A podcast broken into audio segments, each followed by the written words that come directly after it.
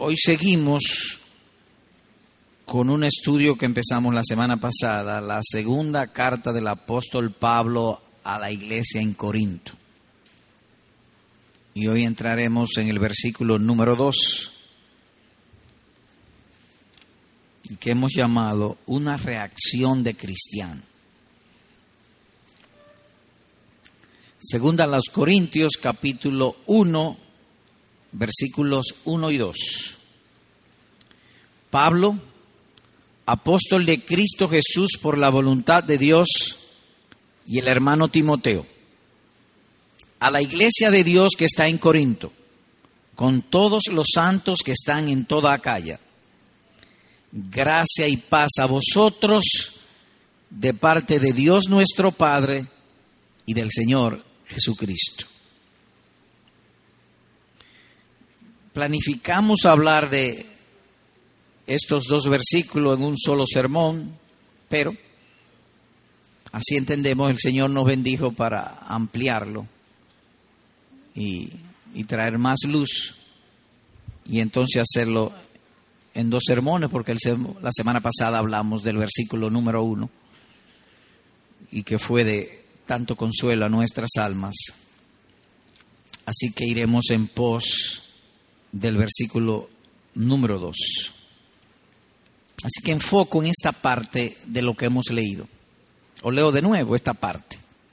A la iglesia de Dios que está en Corinto, con todos los santos que están en toda Acaya.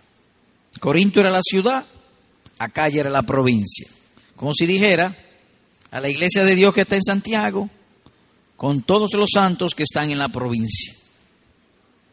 Gracia y paz a vosotros o a ustedes. De donde vemos y se encuentra a lo largo del Nuevo Testamento que ha sido una buena costumbre entre buenos hombres al empezar una carta, empezarla con un saludo, con una expresión amorosa. En el mundo occidental eso un poco se ha cambiado y ponemos, de todos modos saludamos al principio. Estimado fulana, o estimado mengano, o querido, amado hermano, un saludo fraternal. Pues eso mismo encontramos aquí. Es decir, que empecemos la carta con un buen deseo o buenos deseos a aquellos a quienes les estamos escribiendo. Unos desean prosperidad, otros desean salud a quienes les escriben, otros integridad de vida, otros gozo y alegría. Pero todos los deseos humanos o buenos deseos que podamos pronunciar quedan cortos de estos deseos. Gracia y paz. Todo lo que necesitamos en este mundo es eso, gracia y paz. Obviamente en Cristo Jesús. Gracia y paz. Por lo tanto, el deseo apostólico no puede ser mejor y es suficiente, no necesita más. Será frecuente, pues, en las escrituras este corto pero sustancial resumen de todos los buenos deseos. Lo que a su vez una oración, gracia y paz de Dios, de modo que es una oración. Y lo que aplica a nosotros, los cristianos, siempre han de saludar a sus hermanos de una manera que revele nuestro deseo consciente, buen deseo consciente a nuestros hermanos. Siempre hemos de saludar. Y cuidemos que en el deseo o en el saludo sea siempre con humildad. Como dice en otro lugar, considerando a los demás como superiores a vosotros mismos. En particular eso significa o estamos significando que cuando debemos saludar con humildad es no dejemos de saludar. Hay ocasiones en que nosotros no saludamos Y el no saludar de por sí pudiera llevar, y en la mayoría de los casos lleva, una censura. A veces cuando no nos llevamos bien con algo, le negamos el saludo. Estoy disgustado contigo. Pero si hemos de saludar con humildad, considerando a los demás como superiores a nosotros mismos, debemos cuidar no hacerlo con censura. ¿Y por qué? Porque nosotros no somos jueces, somos hermanos. Es decir, yo no estoy llamado ni debo censurar a mis hermanos y como he dicho, el negarse el saludo es eso. Es más, en nuestra iglesia, la cual se tilda de iglesia de ricos, nuestros hermanos pobres se sienten ofendidos cuando los más pudientes no les saludan. Y no me saluda porque yo soy pobre. Nótense que hay una censura. No debiera ser nunca así entre los hermanos. Y a la luz de este texto, sobre todo en el caso de Pablo, que lo habían calumniado hasta decir ya. Y él aún así lo hace como en imitación a nuestro Salvador. Gracia y paz a vosotros. Aunque su corazón pudiera estar sangrando profusamente. Pero él dice, gracia y paz a vosotros. Por lo tanto, como cristiano, mi deuda con el prójimo es amarle, no censurarle. Y saludaremos siempre de buena manera pero para ello necesitamos ver a Cristo, porque es un acto de fe.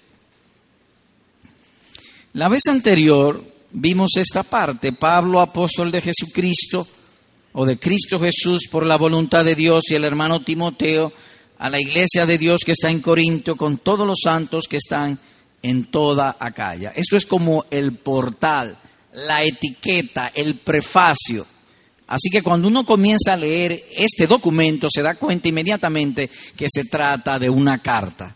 Indica allí los remitentes, Pablo y Timoteo, los destinatarios, los santos que estaban en Corintio en, en toda calle y el saludo.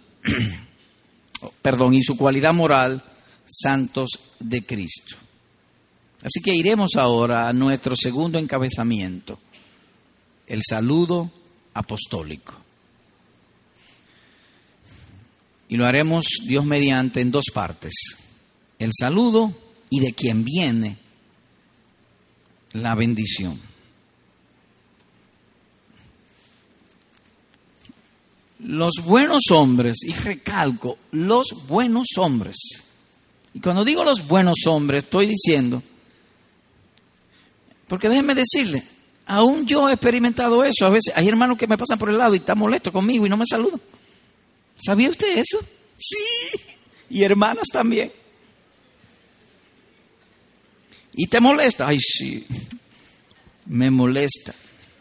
Pero las buenas personas siempre deben dar un buen saludo. Porque ese es nuestro deber. Vos le dijo, siempre ha sido así. Vos le dijo a los segadores, Jehová sea con vosotros. Y ellos respondieron, Jehová te bendiga. Porque nosotros hemos de tratar de vestirnos de bondad, porque somos buenos. En Cristo Jesús somos buenos. Entonces vistámonos de bondad. No dejemos que los impulsos carnales nos gobiernen. ¿Y qué son los impulsos carnales? Ese amargo que a veces se sube entre uno. ¡Ah! No dejemos que eso nos gobierne. Que la circunstancia no nos gobierne. He dicho, no dejemos. Que nos incluye a todos. El texto que cité, Ruth capítulo 2, versículo 4.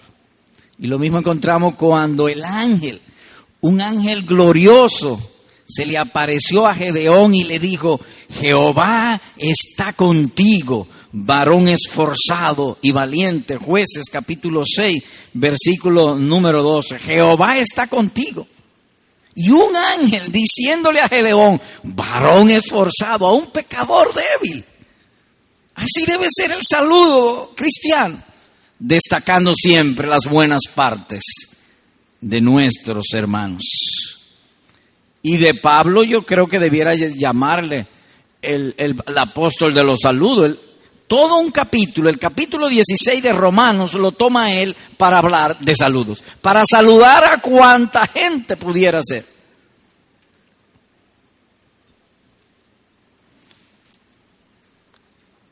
Es verdad que hay alguna otra persona que, pues mira, yo, yo no, no es que ando diciéndole a todo el mundo Dios te bendiga, ¿no?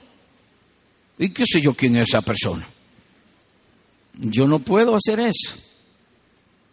Pero yo creo que eso sería una arrogancia, porque negarse a eso es decir que tú tienes el poder de hacer un santo. Y puedes tú con decir Dios te bendiga que ya es, ya bendito. Es si Dios quiere. Así que si es que si Dios quiere, siempre hemos de pedir que Dios bendiga a todos los hombres. Bendecid a vuestros enemigos. Dice la sentencia divina. De modo que nosotros no tenemos poder ni hacer a un hombre santo, ni hacerlo tampoco demonio. Solo Dios. Y nosotros que heredamos bendición, hemos de querer que todos hereden bendición. Hermano, Dios lo bendiga. Mm. Además de eso, que el amor no piensa lo malo. Primero los Corintios capítulo 13, versículo número 5. No lo voy a saludar. El amor no piensa lo malo.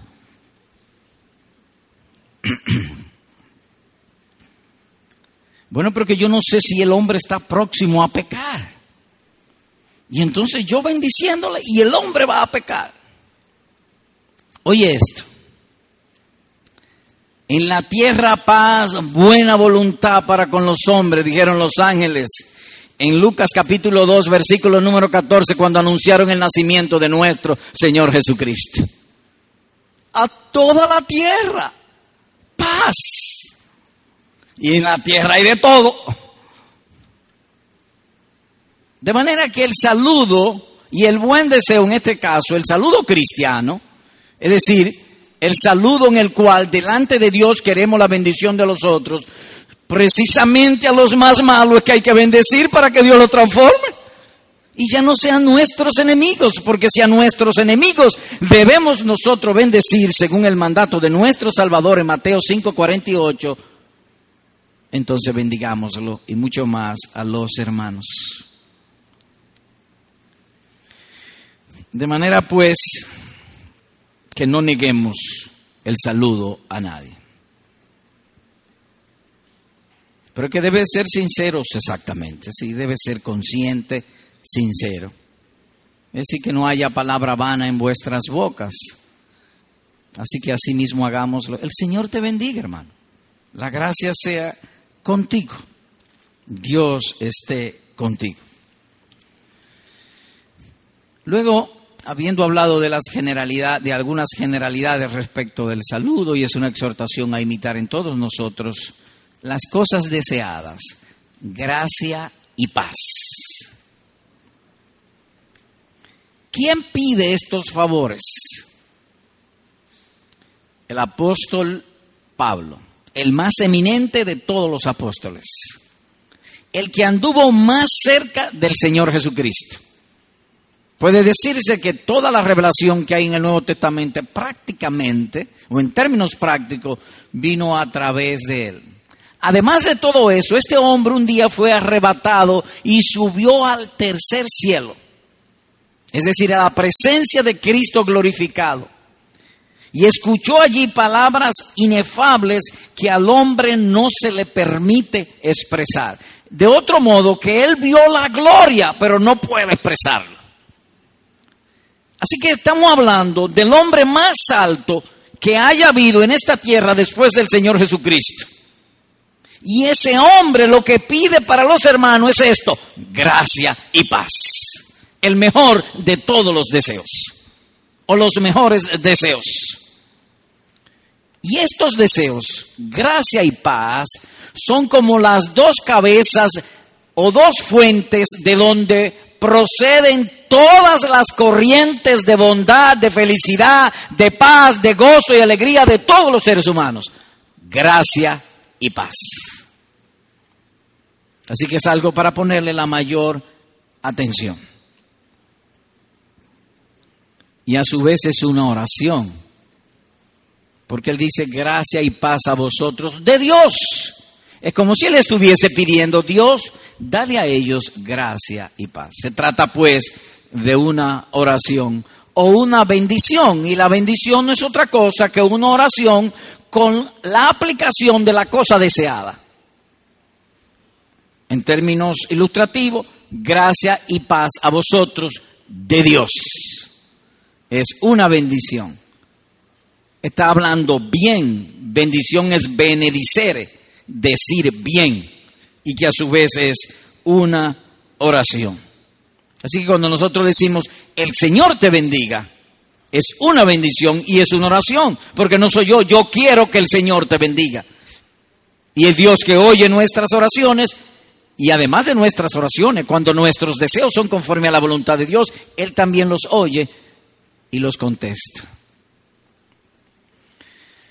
Algo más notamos aquí. Vimos en la ocasión pasada y a lo, extraído de toda la carta a los Corintios, y se puede extraer, mejor dicho, de la primera y la segunda carta, que eran verdaderos creyentes. Sin embargo, aquí se pide gracia y paz para ellos. De modo pues que cuando se pide gracia y paz es que crezcan en santidad.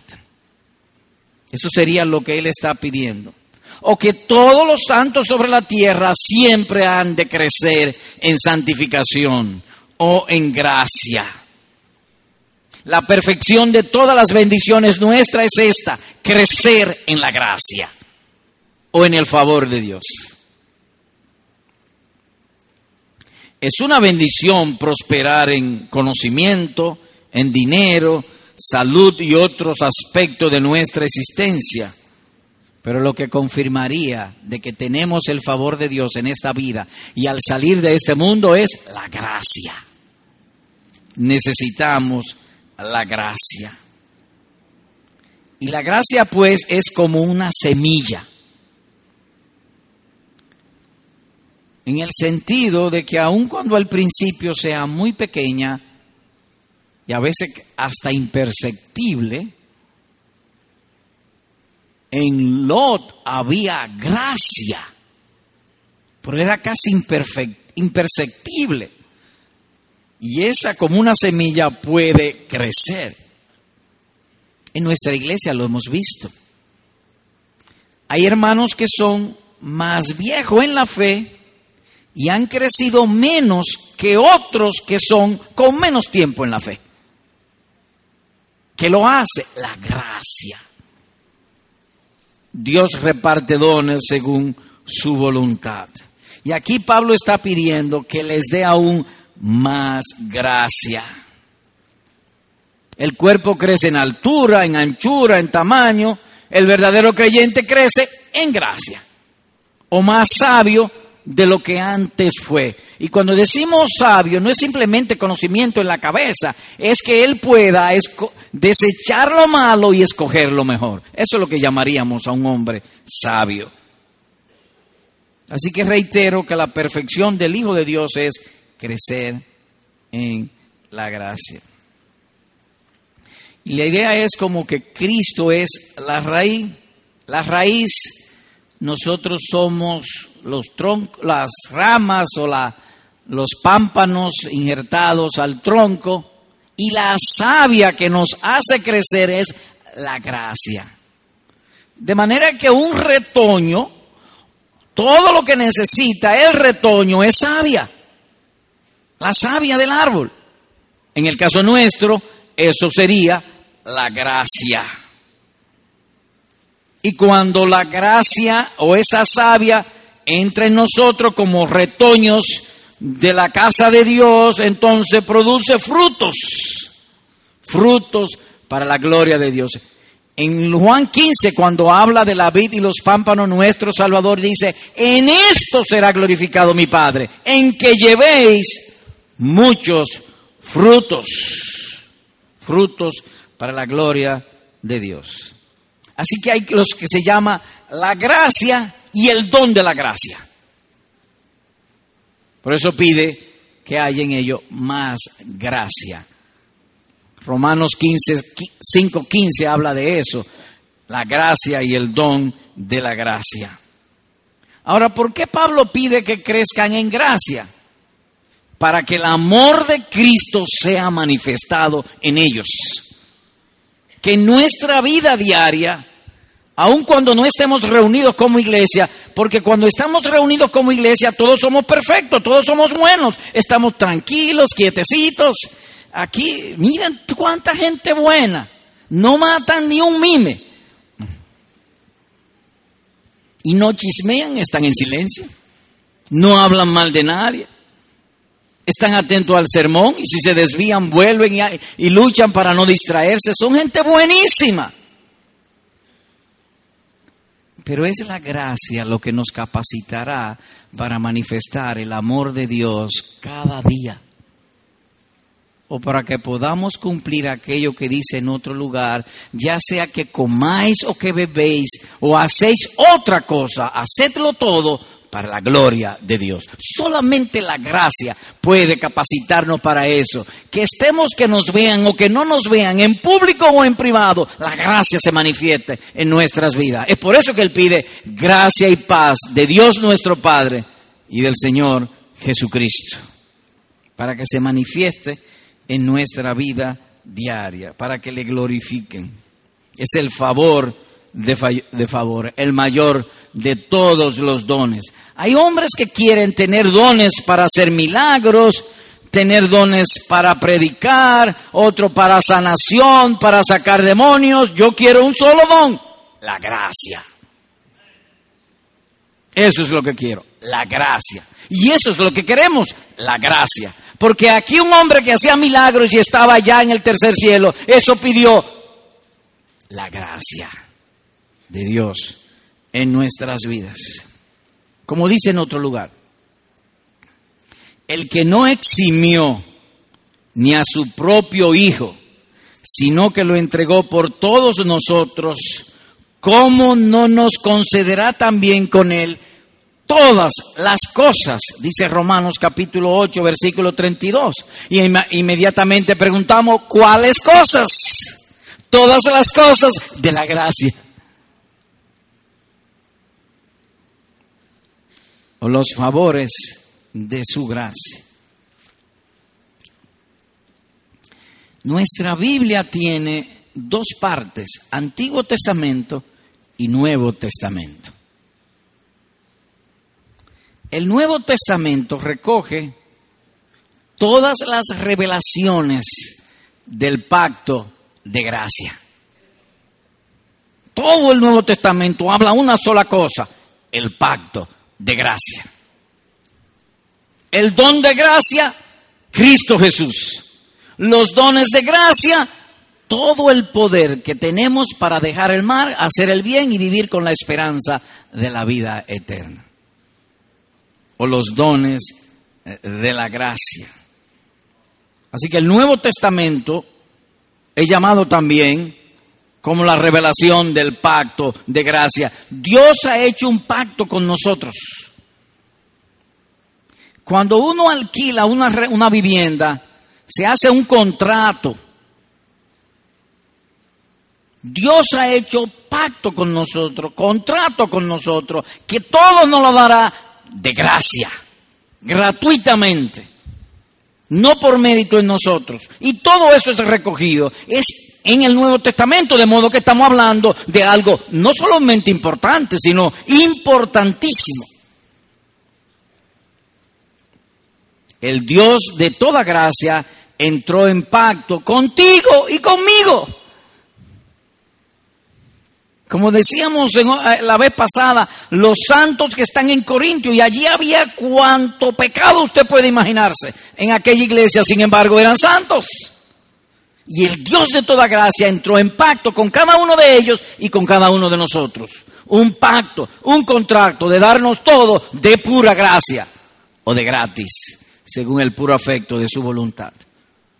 Considere estos versículos la gracia de Dios y el don por la gracia de un hombre, Jesucristo. Y en otro lugar agrega, por gracia habéis sido salvados por medio de la fe, que es un don de Dios. Y el profeta lo añade, haré con ellos un pacto eterno. No por un tiempo, eterno, por el que no me apartaré de ellos para hacerles bien e infundiré mi temor en sus corazones para que no se aparten de mí. Romanos 5.15, Efesios 2.8, Jeremías 32.40. Dios ha hecho un pacto con nosotros y necesitamos recordar esto. ¿Y por qué necesitamos recordar esto? Porque a menudo surge en nuestras mentes un sentido de indignidad, de bajeza, de vergüenza, y debemos recordarlo. Dios ha hecho pacto con nosotros, el pacto de la gracia, y es por eso que Pablo dice gracia y paz de Dios nuestro Padre y del Señor Jesucristo para ustedes. De modo que desde la elección hasta la glorificación, todo es por gracia. Mire conmigo Efesios capítulo 1, verso 6, un poquito más adelante. Efesios 1, 6. Desde el 3 voy a leer. Miren qué hermoso esto y en qué termina. Bendito sea el Dios y Padre de nuestro Señor Jesucristo, que nos ha bendecido con toda bendición espiritual en los lugares celestiales en Cristo. Según nos escogió en Él antes de la fundación del mundo, antes de hacer los cielos y la tierra, Dios en su mente nos escogió. ¿O para qué nos escogió? Para que fuéramos santos y sin mancha delante de Él en amor. Nos predestinó para adopción como hijos, para sí mediante Jesucristo, hijos para sí mediante Jesucristo, conforme al beneplácito, el buen placer de su voluntad. Él lo hizo en su buen placer de su voluntad, no porque haya mérito en nosotros, no es porque nosotros hemos tenido inclinación religiosa, a mí siempre yo he creído en Dios, no, por nada de eso, sino su buen placer. Y aquí viene el punto para alabanza de la gloria, del brillo, del resplandor de su gracia.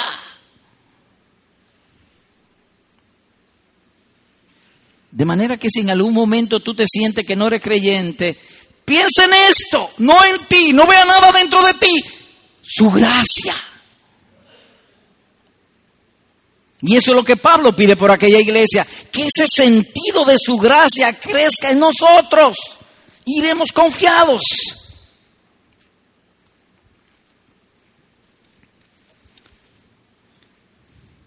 No sé si usted ha oído hablar de aquello. Entró como Pedro por su casa. No es su casa, como su casa. Hay gente que entra pa, pa, pa, en una casa ajena y abren el refrigerador.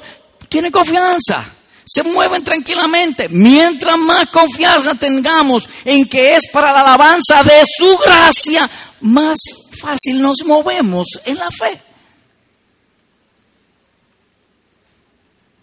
Así que la salvación no es para brillo de criatura alguna, ni que yo soy muy inteligente o que hablo bonito, que hago bien las cosas, no. Para la alabanza del brillo o de la gloria de su gracia y que esa gracia sea multiplicada en nosotros. Pregunta. ¿cuál es la pregunta? ¿Cómo conducirnos para estar en estado de gracia?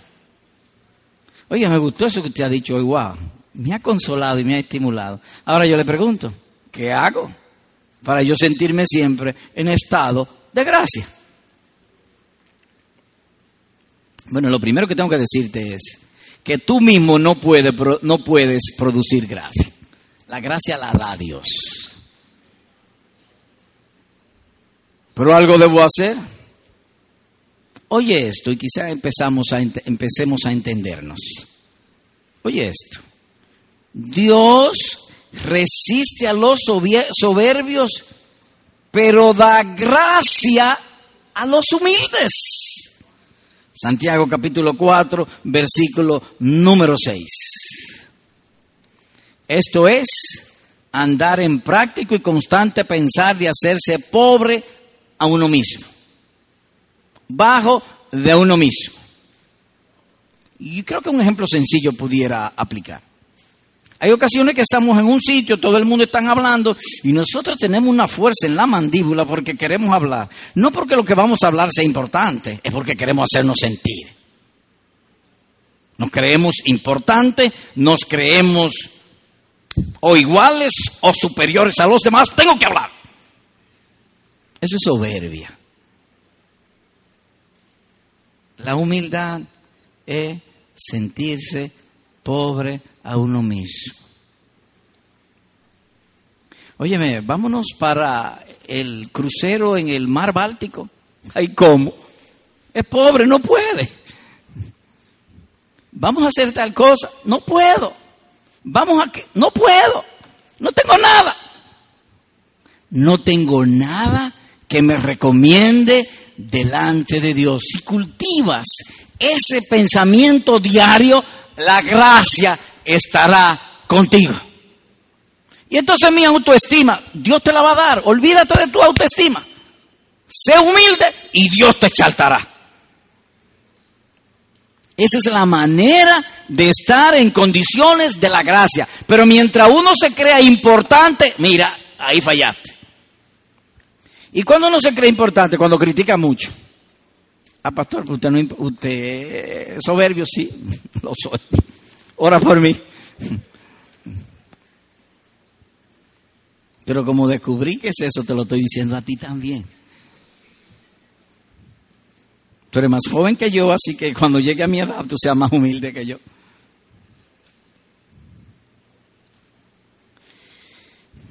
Así que la humildad empieza viendo la vanidad de las criaturas que no nos pueden llenar totalmente. Vanidad de vanidad, de todo es vacío. Y al final aflicción de espíritu. Solo la gracia da satisfacción. Solo la gracia me llena, nos llena, nos llena. Así que la humildad es sentirse siempre indignos, que siempre necesitamos algo. Pero esos, ese algo sean buenos deseos. Pobres y hambrientos o sedientos de felicidad. Solo Dios puede hacerlo. Eso llamaríamos humildad. De modo que si este estado de humildad es manejado correctamente, ahora te traigo a las escrituras para que tú sepas cuándo está en un estado de humildad. Sí, porque yo puedo decir, soy músico de la sinfónica, pero yo no sé ni tocar ni la puerta. Así que una cosa es que yo diga que soy humilde y otra cosa es que alguien me, me confirme que yo soy humilde. ¿Y quién es el único que puede confirmarme que yo soy humilde? Dios. ¿Y cómo Él lo confirma? Oye estos dos textos para que veamos cómo se nos he confirmado. Entre los pecadores yo soy el primero. Cuando yo me siento el más vil de los pecadores delante de Dios, eso es humildad, va bien.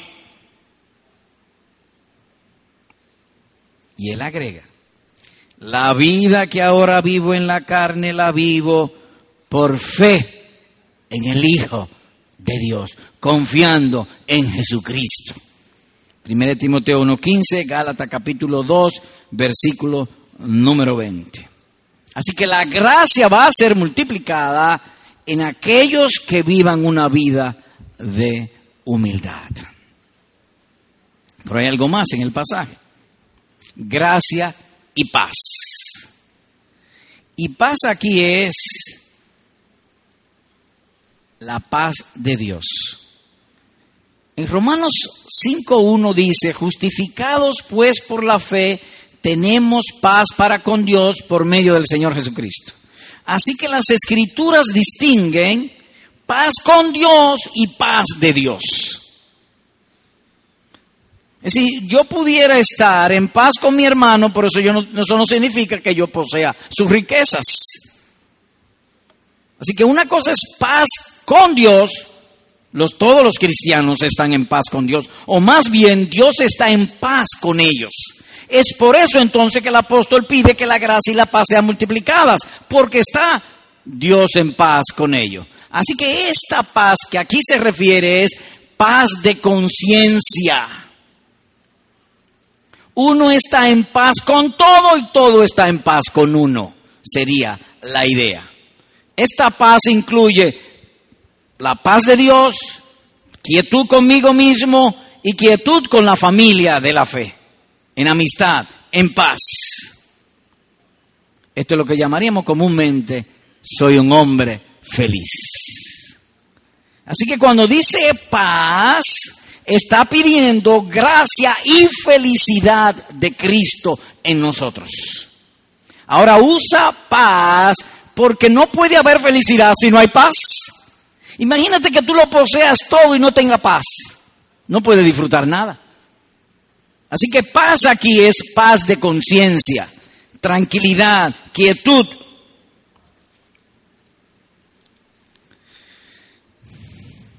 En otras palabras, gracia y paz es que la gracia los haga siempre creyentes felices.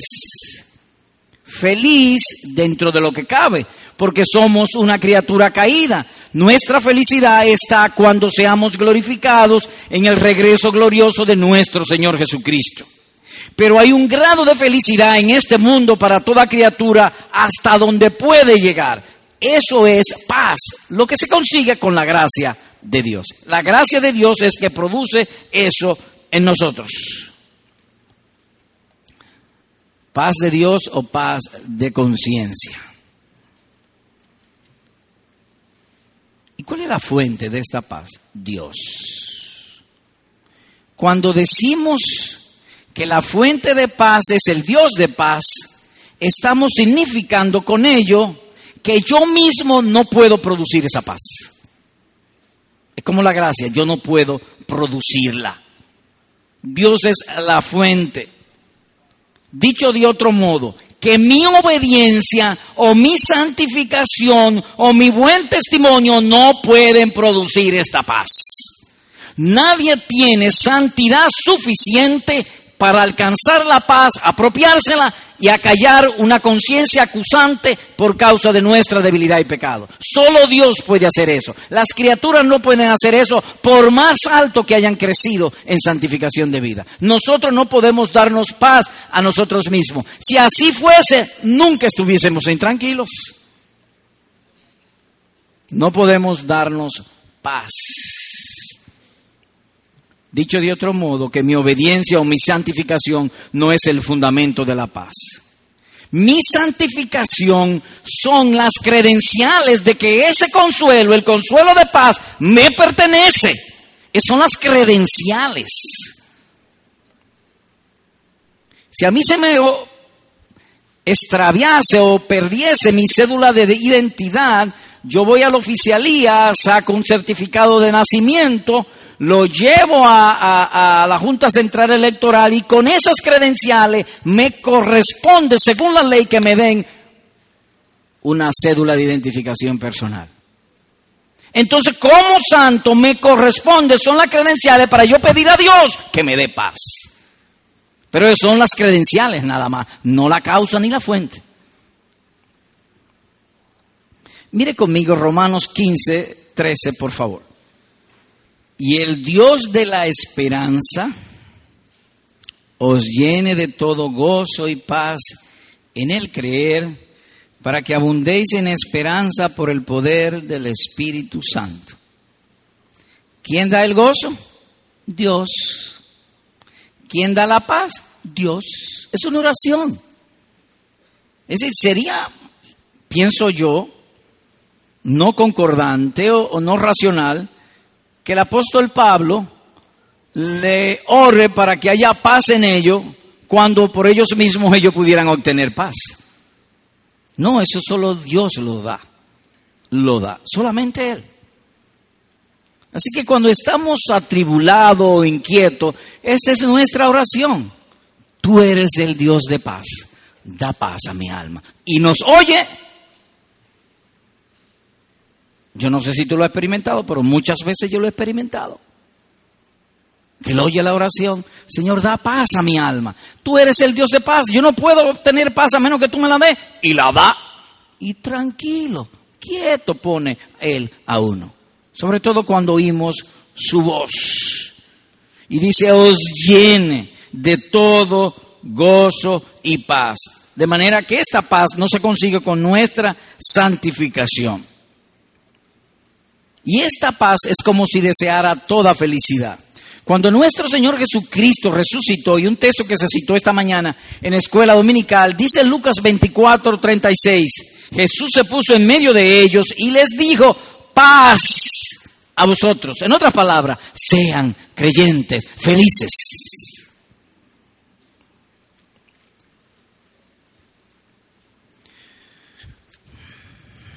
Permítanme ilustrar. Hay veces en que el creyente, y vuelvo al punto, está atribulado, turbado, inquieto.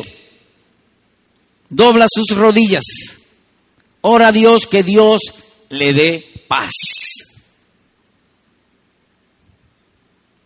Y a los pocos minutos Dios le pone el corazón quieto y tranquilo. Y el individuo que estaba próximo a derramar lágrimas de tristeza de sus ojos, canta. Y comienza a cantar un himno y está gozoso y está alegre. ¿Quién produce la felicidad? ¿Qué ese hombre tiene? La paz.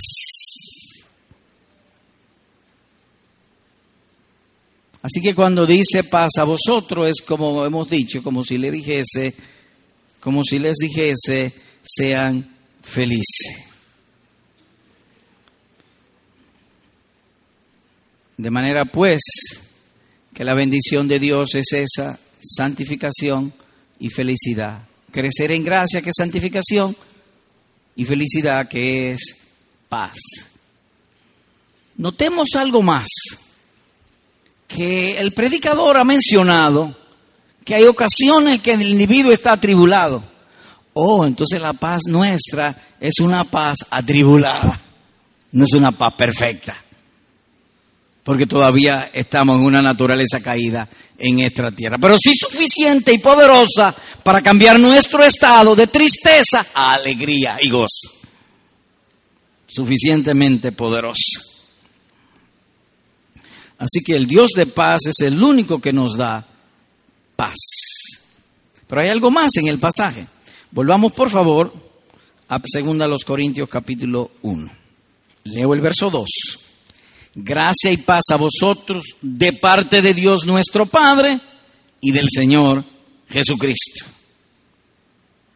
Para tratar aquí este punto, entendemos que es conveniente a nosotros detenernos brevemente, detenernos brevemente en la persona que escribe.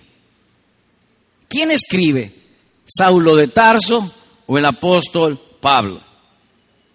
Y este hombre fue el mayor de todos los varones de dolores.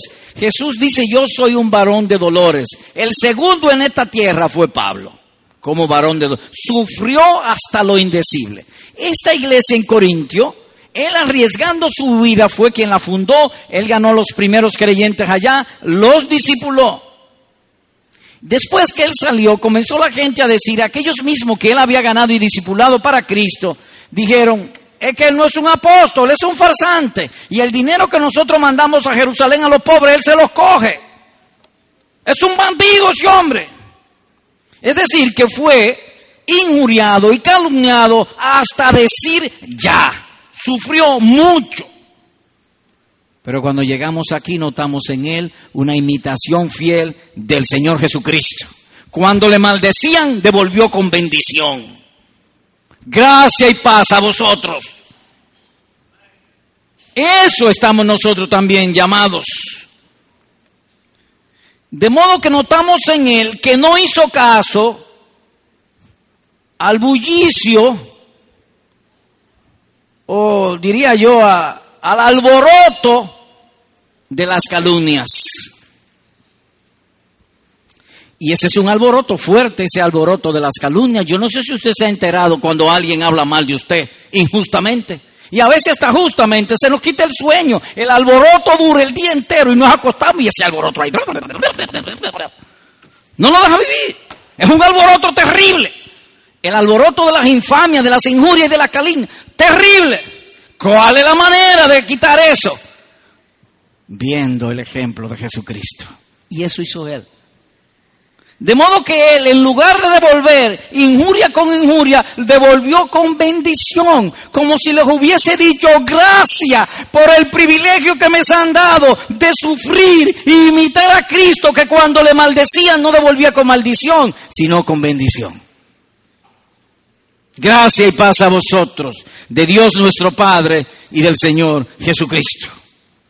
En otras palabras, que se le dio la oportunidad de mostrar de que él era un hombre transformado por la gracia. Y eso pedía para ellos, la gracia sea con ustedes. Ustedes me están injuriando, pero si la gracia de Dios es con ustedes, serán transformados.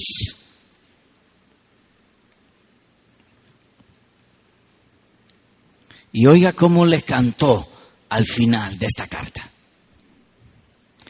No busco lo que es vuestro no me interesa ni tu diezmo ni tus ofrendas, en otras palabras. No busco lo que es vuestro, sino a vosotros. Porque los hijos no tienen la responsabilidad de atesorar para sus padres, sino los padres para sus hijos.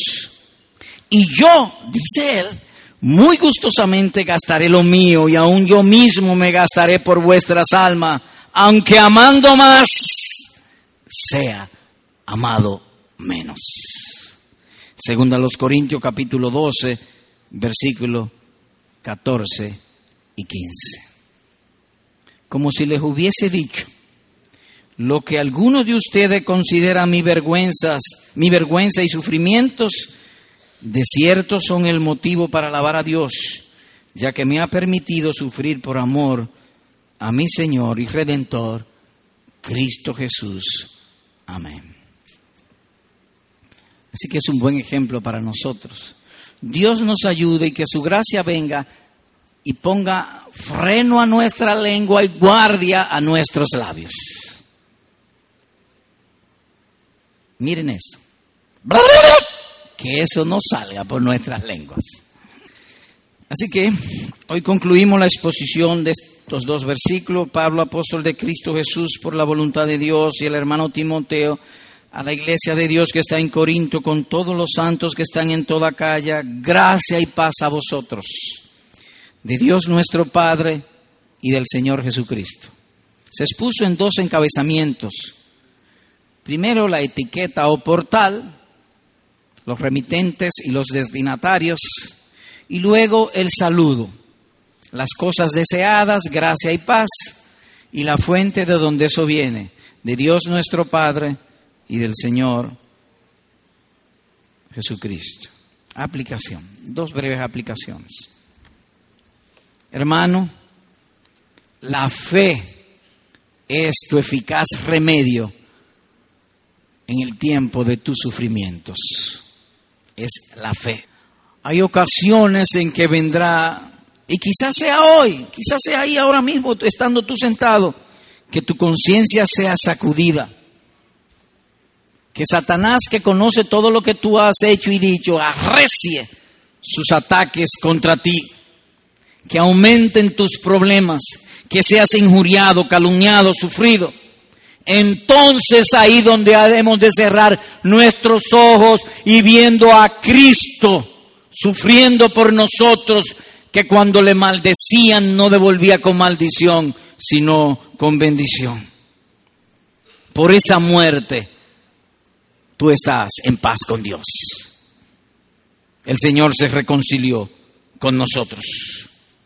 Es allí donde vendrá la paz a tu corazón. Y de seguro, si esa gracia viene a ti, podrás cantar y hacer coro con el apóstol, como entristecidos, mas siempre gozosos, como no teniendo nada, aunque poseyéndolo todo, todo lo puedo en Cristo que me fortalece. Amén y amén. Recuerda esto, Cristo es nuestro refugio. Cuando está lloviendo a cántaro como ayer, nos refugiamos debajo de un techo. Cuando estés sufriendo, cuando estés atribulado, cuando estés cargado, cuando estés triste, cuando estés abatido, sin esperanza, desconsolado, Cristo es, mediante la fe, nuestro refugio. Pídele a Él según el beneplácito. Su placer es bendecirnos. Esa es su gloria. Así que en tiempo de sufrimientos, ese es tu remedio. La fe en Cristo Jesús. Segundo y final. Amigo, esta es la obra del Evangelio. Transformar un pecador en un hombre noble. Este hombre que hemos leído era perseguidor de la iglesia. La obra del Evangelio es esa, transformarte. Te aseguro que en tu corazón tú quieres cada día ser mejor. Y a veces cometes el error que si tú tuviese más dinero fuera mejor. No, es a Dios que tú necesitas en Cristo para ser mejor. Cristo es que transforma, no las posesiones. Oye esto, nos predestinó para adopción como hijos para sí mediante Jesucristo, conforme al beneplácito de su voluntad según el buen placer de Dios, dice que fuimos transformados. Por lo tanto, yo te invito que ahí en tu asiento, tú les digas eso, apela a Él, apela a su palabra. Señor, yo he leído y oído en tu palabra que según tu buen placer tú transformas las gentes. Perdona mis pecados, transfórmame y hazme crecer a la estatura del Señor Jesucristo. En ocasiones te sientes tú sucio, indigno, avergonzado. Sí, pues tengo para decirte que el buen placer de Dios es transformarte. Ese es su buen placer. Reitero, pues, ahí mismo en tu asiento. Señor, perdóname, transfórmame. Que yo sea así como he oído, como el apóstol que de bombía bendición cuando era acusado de farsante, de ladrón, de injusto, de, injuriador, de blasfemo. Sea la gracia de Dios con todos nosotros. Amén.